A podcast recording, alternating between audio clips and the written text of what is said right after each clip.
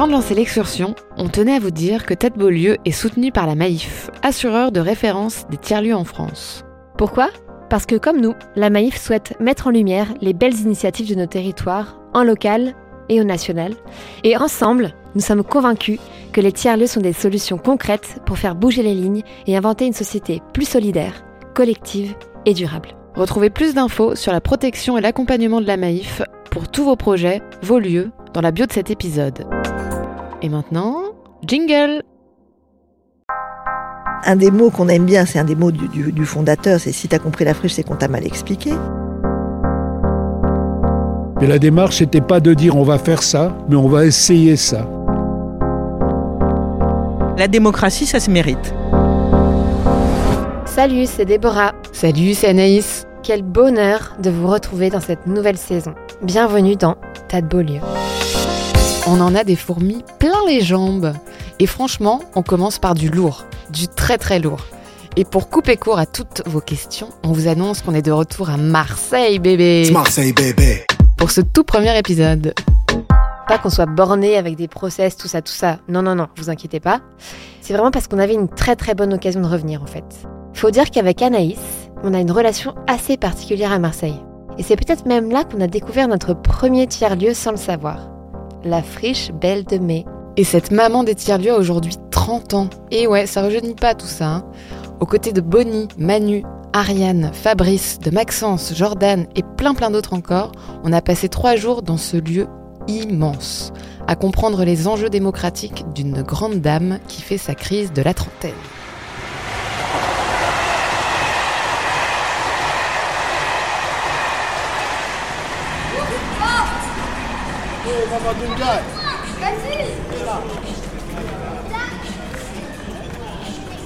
Nous voilà arrivés devant cette immense grille qui longe la friche. Alors face à nous, le grand playground, le skatepark, avec son lot de bâtiments industriels. Ça prend tout le soleil du sud, j'adore revenir ici. Moi aussi j'adore. Tu te retrouves si petit, je trouve, face à un truc immense en rentrant. Le nombre de fois où je me suis perdue ici quand même, ça va encore être le cas d'ailleurs, je suis sûre. Allez, on attaque direct la visite, direction les grandes tables, qui est le resto de la friche, qui surplombe les rails de train là, pour retrouver Ariane, la directrice communication. Si tu devais nous donner trois mots que la friche t'évoque, ce seraient lesquels?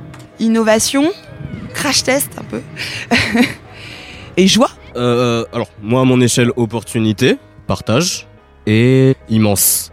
Immense. C'est immense la friche. Euh, les rencontres, euh, la création, bah, le soleil parce qu'il fait beau quand même à la friche à Marseille.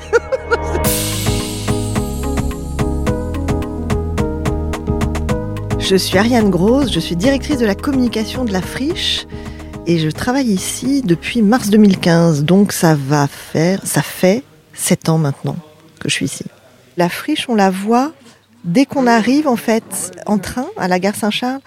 Un des premiers lieux qu'on voit, identifiable, c'est la friche. Parce qu'on est vraiment juste au, bord des rails, ce qui est lié à l'histoire euh, des lieux, puisque d'ici, donc de cette usine, devaient partir directement depuis l'usine euh, des, trains pour acheminer euh, les, cigarettes et le, tabac dans, dans toute la France.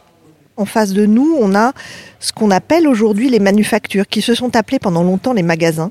Mais on a changé de nom parce que les gens pensaient qu'il y avait des magasins euh, dans la friche. Il n'y a pas de magasins dans la friche. Mais historiquement, ça s'appelait les magasins.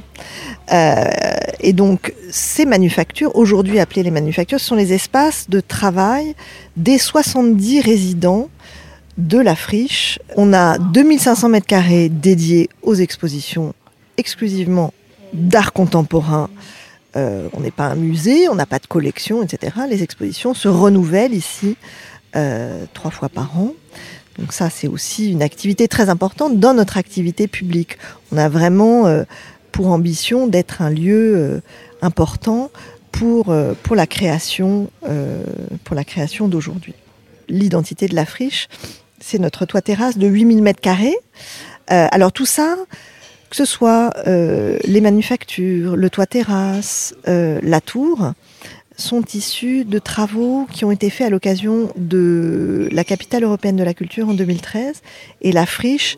Alors, si parfois il y a des débats sur ça sert, ça sert pas, une capitale européenne de la culture, bah, la friche ça sert, c'est sûr. Et c'est la friche qui a qui est l'un des éléments vraiment et peut-être celui le plus voyant euh, le plus important de la pérennité d'une capitale européenne de la culture, puisque c'est grâce à cette capitale européenne de la culture que euh, beaucoup d'argent est arrivé ici pour transformer les lieux. La friche, en, quelques chiffres, euh, donc c'est 100 000 mètres carrés, c'est 30 ans d'histoire.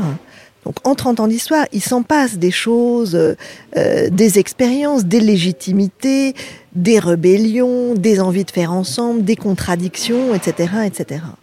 Euh, c'est des initiatives diverses et variées, des choses qui font, qui s'installent sans être voulues ou des échecs de choses voulues mais qui ne, parviennent pas à s'instaurer.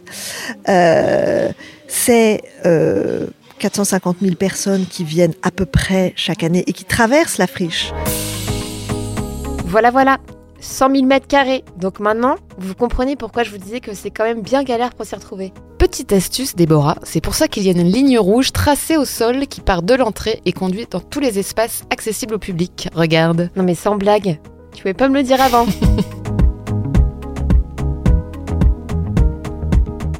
c'est vraiment drôle, mais je trouve que quand tu passes les barrières de l'entrée, c'est comme si un peu le temps s'arrêtait quoi. On respire, on est plus au calme par rapport au bruit ambiant du quartier. Bon, ça c'est sans compter les skateurs du playground évidemment, mais là je crois qu'ils sont encore en train de faire une grasse mat. Oh, mais attends, on parle, on parle, mais on doit rencontrer Philippe Foulquier, un des cofondateurs de la friche. Il était là il y a 30 ans déjà. Je le vois là-bas, regarde avec sa jolie casquette accoudée au bar. Bon alors donc je suis Philippe Foulquier, je suis l'ancien directeur de la friche que j'ai fondé en 92. Bon à l'époque je dirigeais un théâtre que j'avais inventé à Marseille qui s'appelle le théâtre Massalia, théâtre de marionnettes, dans ma conception des marionnettes. L'élu à la culture, qui est un grand poète, a décidé de faire des choses dans un, à Marseille, dans les friches industrielles, où il y en avait énormément. C'était 700 hectares à l'époque. Euh, donc à la fin des années 80. Et euh, il a monté un projet qui n'a pas pu se faire. Et le maire l'avait approuvé en, lui donnant une ligne budgétaire. Donc il ne voulait pas perdre cette ligne budgétaire. Et il a appelé les deux ou trois personnes à qui il avait l'intention de... Il avait l'impression que ça pouvait les aider à faire ça, c'est-à-dire deux théâtres, en l'occurrence, le théâtre des Bernardines et le théâtre Massalia, c'est le mien. Donc on s'est associé au départ pour développer le projet sans autre indication que croiser les disciplines et croiser les, publics. Je crois que j'ai essayé d'être démocrate en invitant des gens à inventer leur projet ici, pas à leur place, que ce soit eux qui l'inventent. Parce que je crois que les projets, il faut des personnes sujets de leur projet. Je ne crois pas qu'on invente des projets comme ça en disant c'est comme ça qu'il faut faire. Sinon on, fait, on pompe. Je crois que les projets, il faut, faut aider les gens à les démarrer, puis quitte à que ça aille loin d'ailleurs, mais pas le faire à leur place. Il faut leur donner assez de latitude pour qu'ils l'inventent, qu'ils prennent le goût de l'invention aussi, et qu'ils continuent. Quoi. Donc moi j'ai essayé de faire comme ça en tout cas. Je pensais un truc, c'est qu'il y a... Vous savez comment ils font les hirondelles pour apprendre leur petit euh, voler Ils le foutent hors du nid et puis ils le rattrapent, le père et la mère. Ils se mettent à côté, ils reposent sur... et ils se calment en posant ses ailes sur les selles de ses parents. Et ils lui apprennent à voler comme ça. Hein? C'est joli, non? Bon, et moi je me disais, ben nous on va essayer de faire ça, quoi.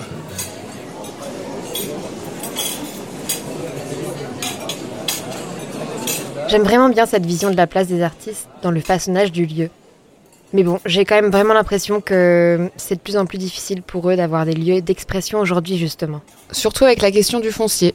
Et aujourd'hui, avoir un lieu comme celui-là, comme la friche, au service des artistes, de la création, ça me semble hyper important pour la démocratie et l'ouverture des idées. Par contre, il y a quelque chose qui nous est vraiment monté aux oreilles. C'est le vrai déséquilibre qu'il y a entre la répartition des fonds publics sur un lieu de la culture comme celui-là et le reste du quartier. Un quartier qui lutte énormément pour les besoins élémentaires, comme se loger, se nourrir et être en sécurité. Pour moi, ça montre une vraie dissonance.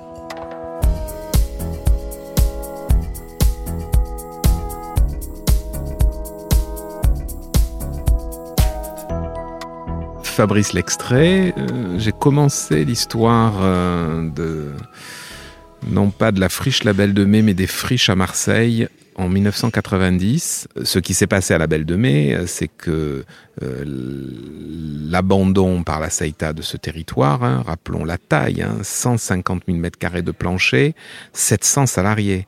Euh, c'est pas quelque chose, par exemple, que euh, en 87, 88, on pouvait déjà constater. Ça s'est fait très rapidement, cet abandon du territoire et la fermeture de la manufacture, et ça a créé, bien entendu, à la Belle de Mai, qui avait encore un noyau villageois euh, qui fonctionnait, ça a créé une fracture euh, et en effet une situation de déshérence qui fait qu'aujourd'hui, en effet, la Belle de Mai est un des territoires aussi qui euh, accueille le plus les populations qui sont les plus fragiles, hein, notamment qui sont beaucoup issues de- des communautés comoriennes qui s'implantent euh, et qui s'installent euh, qui s'installent en France. Donc euh, euh, le drame de cet abandon industriel a mis voilà plus de 15 ans à être, on va dire, réparé, euh, transformé, euh, peut-être euh, voilà euh, réinventé euh, par justement l'action avec les, les différents projets culturels que l'on a menés. Ben, moi, je suis Nicolas Roman Borré. Je suis le coordinateur du cinéma L'Égyptis qui appartient à la friche La Belle de Mai. C'est une chance incroyable d'avoir la friche dans un quartier comme La Belle de Mai, que ça permet beaucoup de choses, euh, des propositions culturelles, des sorties, euh, mais également un croisement de public. C'est un regard qui, est toujours le même, c'est-à-dire que je pense que la friche est nécessaire pour un territoire comme le nôtre. Après, il est vrai qu'on on pourrait constater des critiques vis-à-vis de, pas forcément de la friche en tant que telle, mais de la manière dont les collectivités ont privilégié la friche par rapport à d'autres petites structures du quartier. Tous les gens qui travaillent la friche souhaitent que les habitants du territoire soient en communion avec la friche.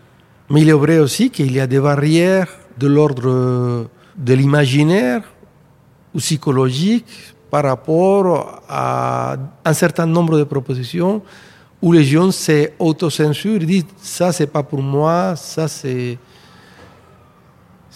Il y a une espèce de ligne imaginaire autour de la friche que les gens ne savent pas franchir. Parce que euh, la friche est un lieu d'art contemporain, où il y a des expos, des artistes, euh, et que beaucoup de gens disaient ça c'est pas pour moi. Et la friche a beaucoup travaillé euh, pour décloisonner, déstructurer cette idée de que les habitants du quartier ne peuvent pas rentrer à la friche. Et je pense, par rapport à ce que j'ai vécu, par rapport à ce que j'ai vu, que ça a beaucoup changé, même s'il y a encore du travail à faire. Il y a un travail remarquable qui se fait avec des écoles, une action culturelle auprès des écoles, on les accompagne à la friche, on les montre ce qu'on fait, on les accompagne avec une médiation, la création de la crèche, euh, la création du playground, la création du gyptis au sein même du quartier, avec des prix euh, imbattables. On est, on est quand même dans la salle de cinéma la moins chère de France. Je suis euh, Hélène Froment, je suis habitante de la Belle de Mai depuis une quinzaine d'années, voire plus, et marseillaise depuis euh, une vingtaine d'années. Il y a toujours eu euh, des ponts entre la friche, le quartier, et en même temps, il y a aussi eu une attitude qui pouvait paraître, du point de vue des habitants, impérialiste. J'emploie volontairement ce mot. Un peu, euh, hein, c'est un mot ancien. hein, on parle beaucoup, on parle plus maintenant d'impérialisme, mais c'est une manière de d'arriver euh, en conquérant sur le territoire. Hein, donc il y avait, c'est important de euh, pointer ce dualisme. D'un côté. un pont, des relations, je pense à des artistes qui ont fait des choses avec les habitants, il y a eu beaucoup de choses. Et d'un autre côté, une attitude conquérante euh, de vouloir euh, s'imposer euh, au quartier.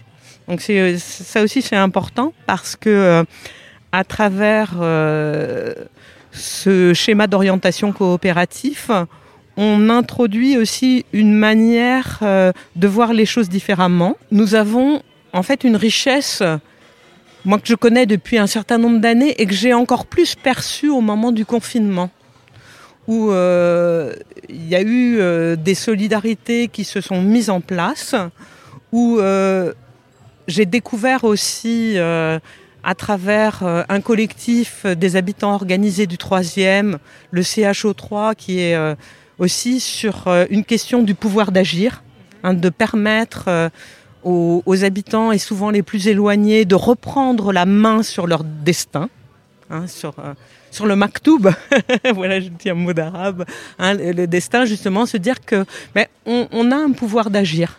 Et donc, euh, ce, pouvoir d'agir a montré aussi qu'il y avait euh, une richesse culturelle très importante et très diversifiée. Hein, et que euh, cette richesse, elle peut s'exprimer, elle s'est exprimée, et il faudra qu'on qu'elle continue de s'exprimer, et y compris ici à la friche. Les modalités plus libérales, elles mettent de côté euh, hein, les, ceux qui ne peuvent pas accéder à ce pouvoir. Voilà. Hein. Donc c'est pour ça que c'est important aussi euh, de maintenir euh, une notion d'intérêt euh, général, de service public, pour moi, euh, dans la société coopérative d'intérêt collectif qu'est la friche. J'ai quand même l'impression que c'est un sujet qui revient souvent dans les tiers-lieux. Comment on se fait accueillir par les habitants en tant que porteurs, porteuses de projets, mais surtout comment eux-mêmes se positionnent en fait? Et ouais, à tort ou à raison, quand on est convaincu de faire des choses bien, eh ben on peut avoir des œillères. On oublie parfois de prendre le temps d'écouter, de regarder ce qui se fait déjà, ce qui est présent et d'avancer en toute humilité. Mais ça, c'est un peu la clé de la réussite pour ces lieux. Hein. Savoir se faire accepter et co-construire avec celles et ceux qui sont déjà sur le territoire. Bon après certes c'est pas une mince affaire. Hein. Ouais voilà, on n'invente rien, hein, c'est vrai.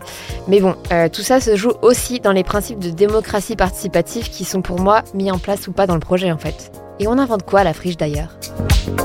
Alors, je m'appelle Colette Tron, je suis à la fois euh, auteur et critique de façon euh, indépendante, et puis euh, directrice artistique d'une structure associative qui s'appelle Alphabéville, laboratoire des écritures multimédia, et qui est basée à la friche de la Belle de Mai depuis 2006 environ.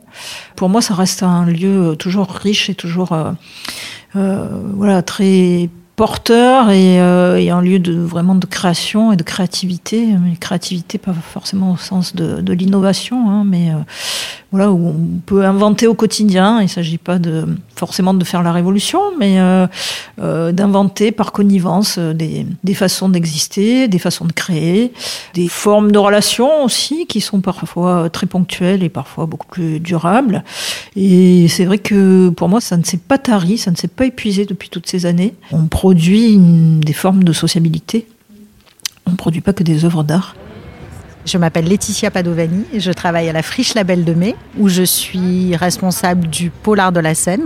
Et je suis aussi sociétaire de la société coopérative d'intérêt collectif, Friche Label de Mai. Le SOC, c'est le schéma d'orientation coopératif qu'on a rebaptisé comme tel en cours de travail, puisque au départ, il s'agissait du schéma directeur. Déjà, ça s'appelle même ambiance quand même. Le schéma directeur étant un document euh, un document qui, euh, qui euh, énonce le programme des dix années, voilà, qui peut, des, des, des dix prochaines années. C'est un, un, programme de travail en fait.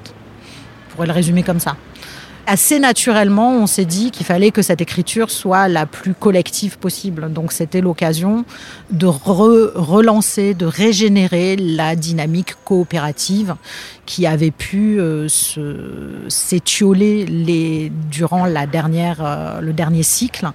En théorie, c'est facile de dire, euh, de dire qu'on veut des groupes hétérogènes et divers.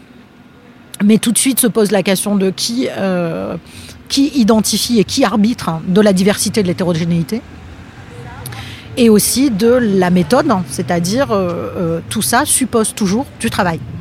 Euh, qui va envoyer le mail, qui va appeler à participation, qui va suivre les réponses à ce mail, qui va réserver la salle pour qu'il y ait lieu la première réunion. Voilà, enfin, c'est des, des exemples concrets de ce à quoi on peut se heurter quotidiennement quand on veut exercer le collectif, la coopération et donc in fine la démocratie, bah, c'est aussi bête que ça en fait. La question de comment on travaille et qui concrètement prend en charge ces exercices démocratiques, bah, c'est un sujet en soi parce que, euh, parce que ça ne peut pas être toujours les mêmes personnes.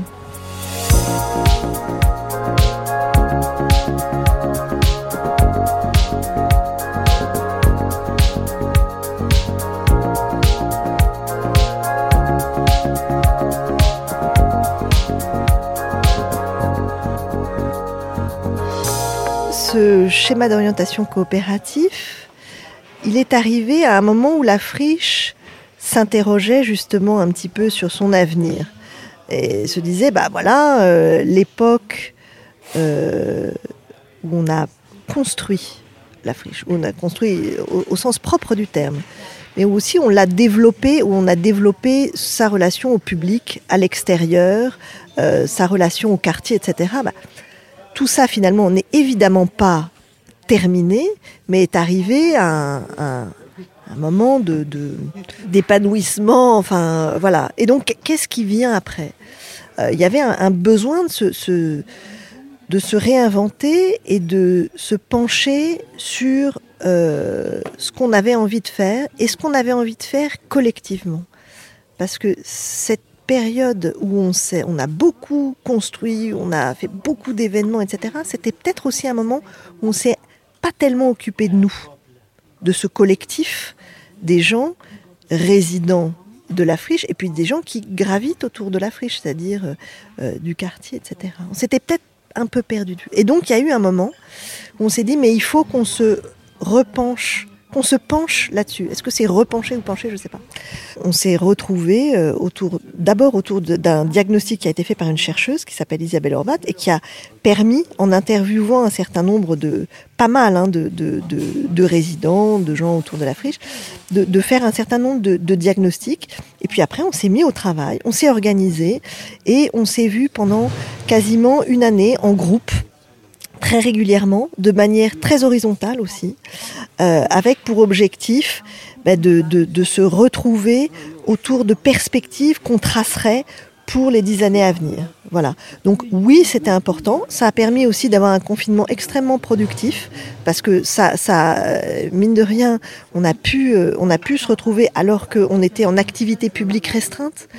Donc euh, voilà, on avait moins de travail autrement parce que là, sinon c'est quand même très très très prenant et de produire euh, donc en, juillet dernier ce futur commun au pluriel hein, qui est notre nouveau schéma d'orientation coopérative.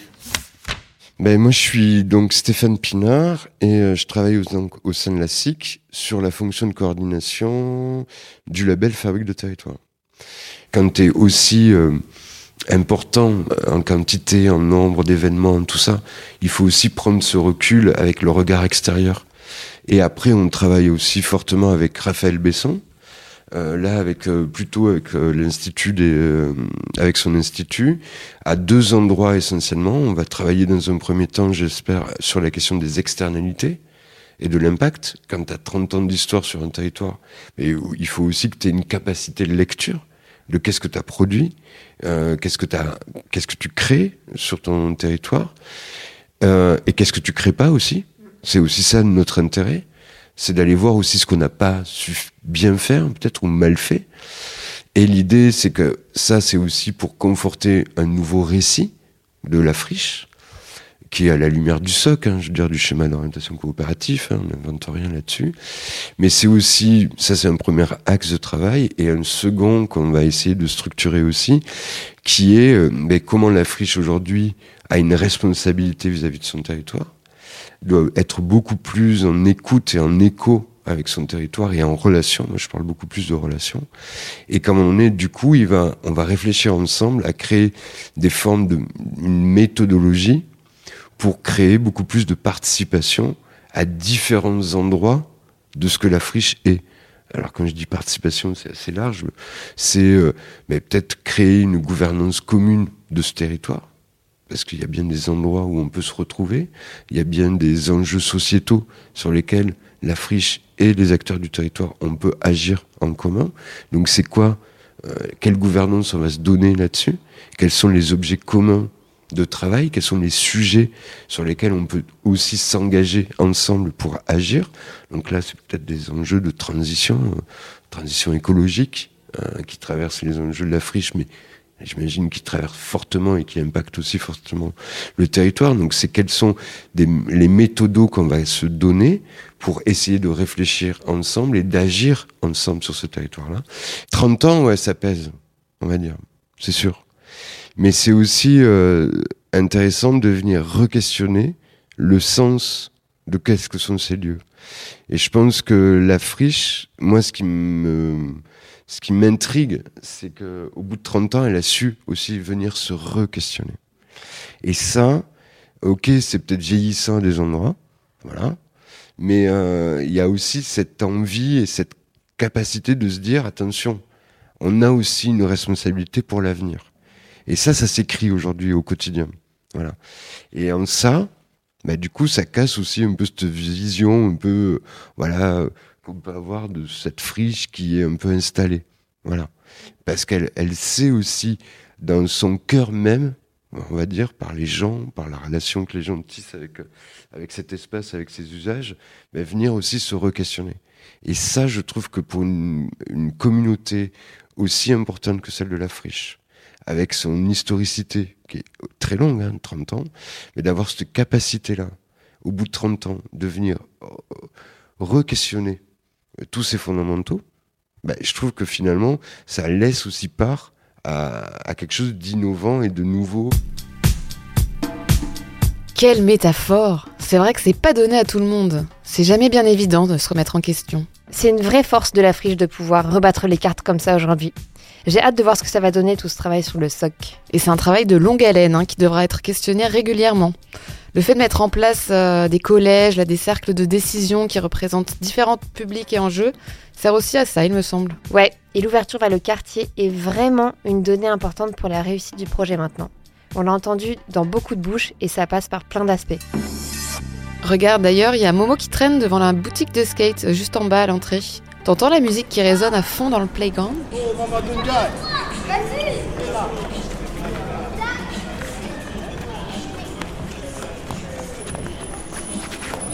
Pour toi, qu'est-ce que t'évoques la friche en trois mots? C'est un gros bordel. Un énorme, magnifique bordel. Inoubliable, magnifique et amour.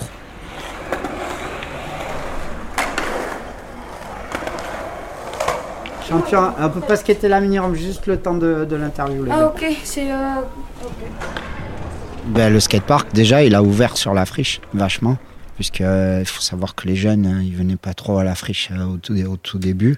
Et depuis qu'il y a le- eu le skatepark, en fait, ça a, fait, ça a amené un public jeune à la friche. Puis ça a fait découvrir notre activité, le skateboard, tout simplement. Et ça a amené euh, pas mal de personnes.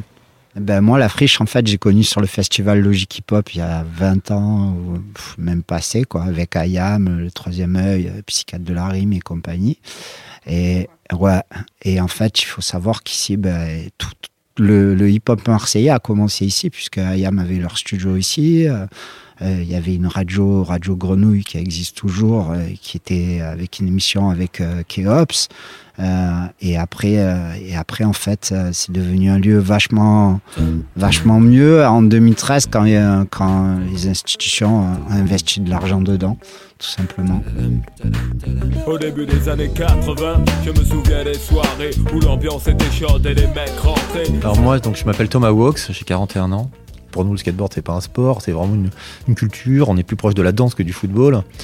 Euh, et donc, du coup, tout ce qui est cet aspect performance, euh, Jeux Olympiques, même si euh, on baigne dedans du fait de, l'évolution de la pratique et autres, nous, c'est pas vraiment notre truc. Donc, notre objectif, notre truc, c'est ben, avoir les yeux qui brillent, que euh, que t'aies 6 ans ou 41 ans comme moi. Et, euh, et puis se servir de l'outil skateboard comme un, comme un outil, comme un levier pour emmener les jeunes et les moins jeunes vers autre chose. Donc si tu aimes le skateboard, pourquoi pas écrire un article et, euh, faire du journalisme. Si tu aimes le skateboard, pourquoi pas faire du cinéma Parce que la vidéo est très importante dans le skateboard. Spike Jones notamment. Spike Jones c'est un filmeur de skateboard à la base. Avant de faire dans la peau de John Malkovich, euh, il filmait que du skate. Donc voilà, si tu euh, aimes le skate, pourquoi pas faire de la musique La musique est très importante. Mais tu peux aussi peindre. Il y a énormément de peintres qui sont exposés dans le monde entier, hein, qui sont issus de cette culture-là, de la photographie, tout ça. Et on a la chance d'être à la friche.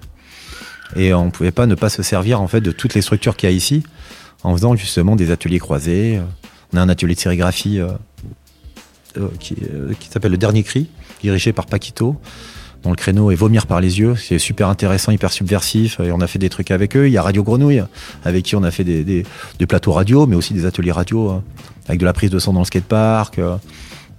On a fait des trucs avec les cuisines et les grandes tables, hein, qui sont, qui sont le restaurant d'ici. Bon, je pense que tous les gars de, de nos- enfin tous les gars, tous les individus de notre équipe ont tous bossé dedans, parce que bah, il fallait bien qu'on arrive à bouffer aussi. Parce qu'au début, c'était un peu plus dur qu'aujourd'hui.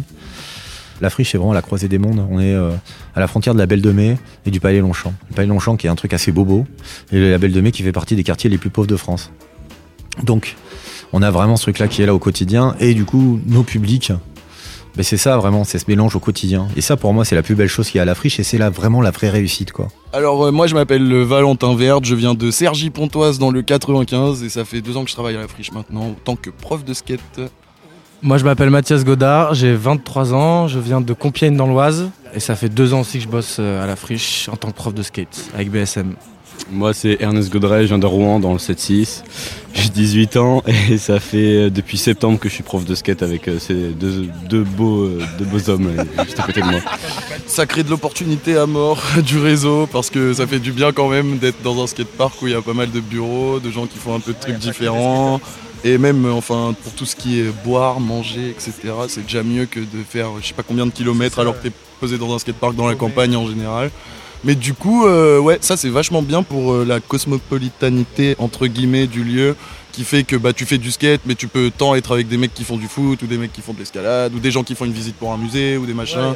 Et du coup, bah tu te retrouves à faire plein d'autres activités parce que tu rencontres les autres assos, les autres acteurs. Et c'est ça qui est bien en fait que quand t'es dans un skatepark qui est perdu dans la nature, bah t'es skate, skate, skate quoi. Et tu- tu t'ouvres pas finalement, alors que c'est un milieu qui est super ouvert. Dans ma tête, c'est un peu le truc de euh, quand on est riche, on peut s'ouvrir à d'autres choses que le sport, parce que le sport, ça reste quand même euh, le premier truc. euh, enfin, s'il y a des degrés euh, d'activité, tout le monde fait du sport, tout le monde ne fait pas des caplas ou je sais pas, enfin des, activités un peu plus de blanc, excusez-moi, mais voilà, enfin du terme entre guillemets. Mais du coup, bah oui, je pense que ça ouvre du coup le truc, l'aspect sportif, ça l'ouvre à tout le monde, et du coup tous les acteurs peuvent venir, mais euh, mais après, enfin, quand tu montes dans les bureaux et tout, c'est pas les mêmes acteurs du coup qui font les petits trucs style euh, bah, les mômes friches, aller dessiner, aller faire du fond vert, un peu de montage et tout. Ça commence à s'accélérer à mort, tu vois. Commence à y avoir vraiment les associations et tout qui vont, mais ça a pris du temps un peu. Et voilà, pour en fait, à chaque étage, il faut, faut quand même euh, investir un peu plus euh, les gamins et d'un coup, il faut payer un peu. C'est cool qu'il y ait l'aspect sport, mais heureusement qu'il y a cet aspect sport. Genre. Sinon, à mon avis, ce serait un peu bizarre. Mais sinon, ouais, le sport, ça a tout amené ici, hein, je pense. Avant le skatepark, à mon avis, il devait pas y avoir grand monde. Enfin, à part zoner et aller au bureau, il n'y avait pas grand chose, je pense. J'avais jamais vu un endroit comme ça. euh. Mais moi, faut savoir que je suis arrivé à Marseille il y a 3 ans et quand j'ai découvert la friche, je suis venu tous les jours. Tous les jours, tous les jours, tous les jours, tous les jours. Et après, j'ai découvert le skate dans la rue avec des gens comme Val et tout. Et là, j'ai arrêté, mais c'est vrai que j'ai jamais vu d'endroit comme ça avant. J'aime bien euh, ouais, les stages comme ça avec tous les enfants avec qui on est toute la journée. Moi, je trouve que c'est pas mal. Trop génial En plus, les, les animateurs, ils sont trop sympas. C'est trop bien.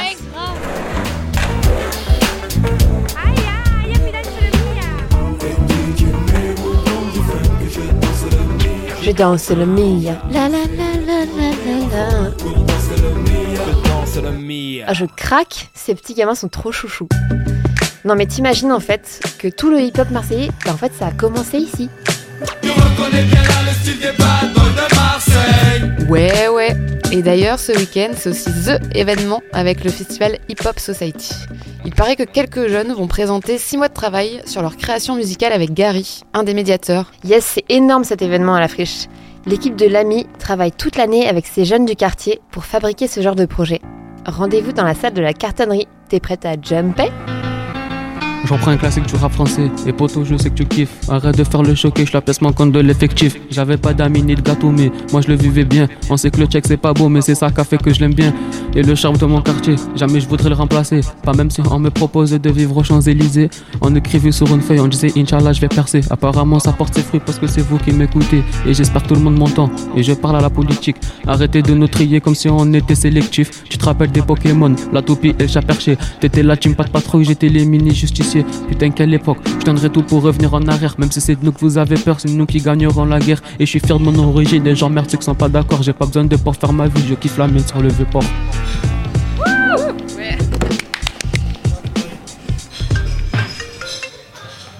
Allô Gary Ouais, tu m'as appelé Ouais, tu peux appeler Anis, Hassan, tout ça par téléphone et leur dire de tous de venir au restaurant d'en haut, dans les grandes tables. C'est pour euh, les deux filles là qui, qui font le podcast C'est ça.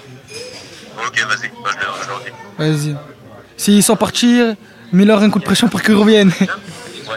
Je m'appelle Jordan, j'ai 18 ans, je suis d'origine tunisienne et martiniquaise, un peu de sang algérien aussi. Et je fais du- de la musique. Ben, J'allais à la friche pour jouer au basket. J'ai fait beaucoup d'activités différentes. J'ai fait par exemple euh, des ateliers avec l'ami, avec le cabaret aléatoire. J'ai fait une scène à l'Africa Fête. J'ai créé un film à partir de jeux vidéo. J'ai joué beaucoup au foot. La Friche Belle de Mai, c'est comme euh, une deuxième maison en fait. Parce que, genre, on arrive tous à s'attendre bien. Genre, euh, ouais, je connais plein de gens qui, par exemple, ils peuvent clasher les skaters parce que eux, c'est des footballeurs. Il y en a qui clashent les footballeurs, même si c'est très rare, surtout à Marseille. Il y en a qui clashent les basketteurs et tout et tout. Mais la Friche, c'est le seul endroit, c'est pas le seul endroit, mais c'est un bon endroit où tu sois skater, basketteur, footballeur, que tu joues au tennis de table, que tu fasses de la course, de la danse classique, que tu sois noir, arabe, italien, chinois, asiatique, américain, c'est. On s'en fout. Genre tout le monde accepte tout le monde. Et tout le monde s'entend bien avec tout le monde. Moi, mon bon souvenir, franchement, je sais pas trop. hein. Je sais pas trop. J'en ai eu beaucoup ici. Parce que j'ai rencontré beaucoup de personnes ici qui m'ont fait vivre et appris beaucoup de choses. Du coup, ça fait que, en gros, c'est comme si, comme si à chaque fois que je viens ici, j'apprends de nouvelles choses. Donc, en gros, dire, dire que j'ai un beau souvenir ici, ce serait impossible. Ça m'a fait grandir de venir ici parce que, genre, en gros, déjà, maintenant, je travaille ici en tant qu'éducateur. en, en tant que. Comment on dit déjà? Ouais, médiateur plutôt. Je travaille ici en tant que médiateur. Et en gros, me dire que je venais ici pour m'amuser et que maintenant je travaille ici, en gros, et que je fais la même, en gros, ce qu'ils ont fait avant, avec moi avant ça, c'est impressionnant. Genre, en gros, je suis vraiment choqué de, de l'évolution que j'ai eue. Oh là là, c'est touchant. Et c'est pas la première fois que j'entends ça de la bouche des jeunes qui viennent ici. Les petits skateurs me disaient ça aussi l'autre jour. T'imagines en même temps, ici tu peux tout faire. T'as l'espace pour tout, une équipe de médiation hyper présente et le lieu est ouvert 365 jours de l'année. Ici, j'ai l'impression qu'ils s'évadent et reprennent leur liberté. On les responsabilise aussi. On leur laisse le choix. En fait, la démocratie s'expérimente tous les jours. Je dirais que le mot démocratie avec le mot tiers-lieu, pour moi, ils sont indissociables. C'est-à-dire que je pense que euh, un tiers-lieu n'a de sens euh, aujourd'hui que s'il se considère comme un lieu d'exercice d'une certaine forme démocratique. C'est-à-dire qu'il ne peut pas se concevoir, à mon sens. Alors, moi, j'ai l'expérience de, la friche, euh, donc je ne peux pas parler pour d'autres tiers-lieux, mais j'ai l'impression quand même, c'est des enjeux qui sont relativement bien partagés, que dans l'exercice des droits culturels, d'une certaine forme de collégialité et de participation des différentes entités qui la composent. Donc, ça n'est pas, ça n'est pas facile à mettre en œuvre, mais c'est un souci. Euh, on doit avoir un souci démocratique. Faut pas se mentir, euh, c'est-à-dire qu'on est quand même dans un quartier qui est pas simple partout, hein, avec, euh, avec vraiment des, grosses difficultés pour les gens qui, qui habitent la Belle de Mai. Et, on va et les projets qui sont proposés, il y en a plusieurs qui. C'est très compliqué euh, d'aller d'aller chercher, euh, chercher les habitants et de les convaincre de venir. C'est-à-dire que je pense pas qu'il y a un manque de volonté, mais je pense que c'est un travail qui est très long, qui nécessite beaucoup de patience euh, et beaucoup de moyens que je pense que la friche n'a pas forcément assez parce que c'est beaucoup d'investissements pour pas forcément tout de suite un, un- un retour sur enfin il n'y a pas de retour sur investissement immédiat Et du coup, s'il n'y a pas une vraie volonté politique de soutenir euh, ces, euh, ces médiations, enfin, tu vois, cette ouverture, enfin, voilà, ça, reste compliqué, surtout sur des projets où. Voilà, et ici, il y en a pour tout le monde, évidemment, mais en fait, c'est juste. euh, euh, je pense que la friche essaye de, ne pas rentrer dans la caricature de euh, tiens, on va faire du hip-hop euh, comme. Enfin, il y en a, évidemment, il y a ces formes-là, mais je pense qu'ils ont envie de s'adresser aux habitants au-delà de. euh, des choses banales euh, où euh, c'est facile de capter les gamins. Enfin voilà, c'est aussi les intéresser à autre chose, mais comment ça c'est pas c'est pas évident. Et puis en plus, euh, faut, aussi que, enfin, faut laisser eux avoir envie de s'y intéresser et pas être, enfin, et pas être dans une espèce de relation aux gens du quartier un peu condescendante.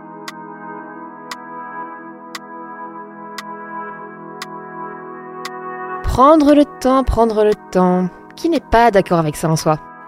Notre bon vieux modèle capitaliste nous a quand même bourré la tête avec l'idée de le temps c'est de l'argent. Alors bon. Mais la démocratie, ça mérite du temps, bon sang. Évidemment que la concertation, ça prend plus de temps que les décisions à huis clos, hein, sans forcément prendre en compte les besoins de chacune et chacun. Et voilà où tout ça nous a mené à des multiples crises, dont celle de la démocratie. Ouais, mais ces lieux-là me donnent de l'espoir. C'est comme des îlots de résistance et de remise en question du monde tel qu'il est. Des interstices qui pourraient se faire une petite place et prouver qu'on peut aspirer à d'autres modèles et que ça fonctionne.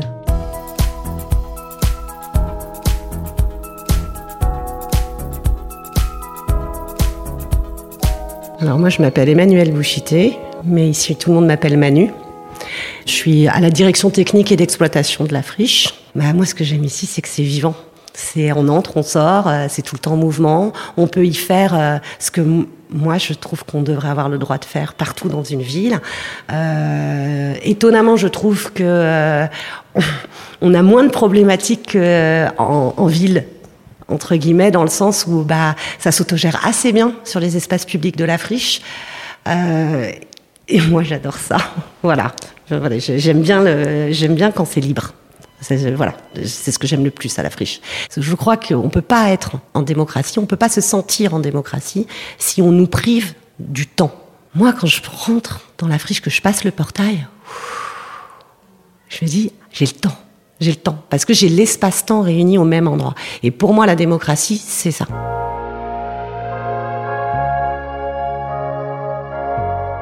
Cet épisode touche déjà à sa fin. C'est un plaisir de reprendre la route avec toi, cher acolyte. C'est un peu là où notre histoire a commencé, en fait.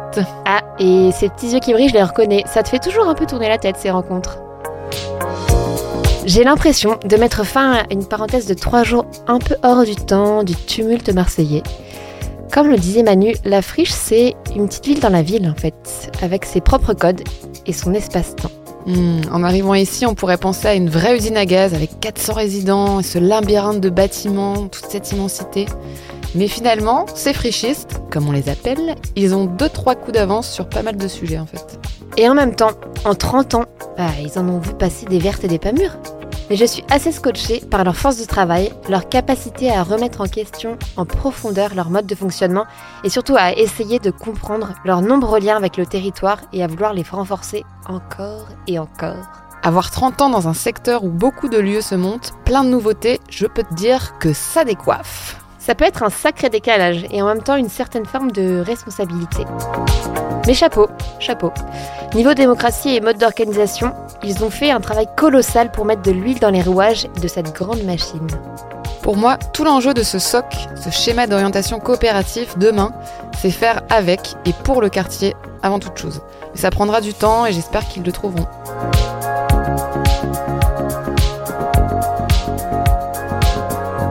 Mais la démarche n'était pas de dire on va faire ça, mais on va essayer ça.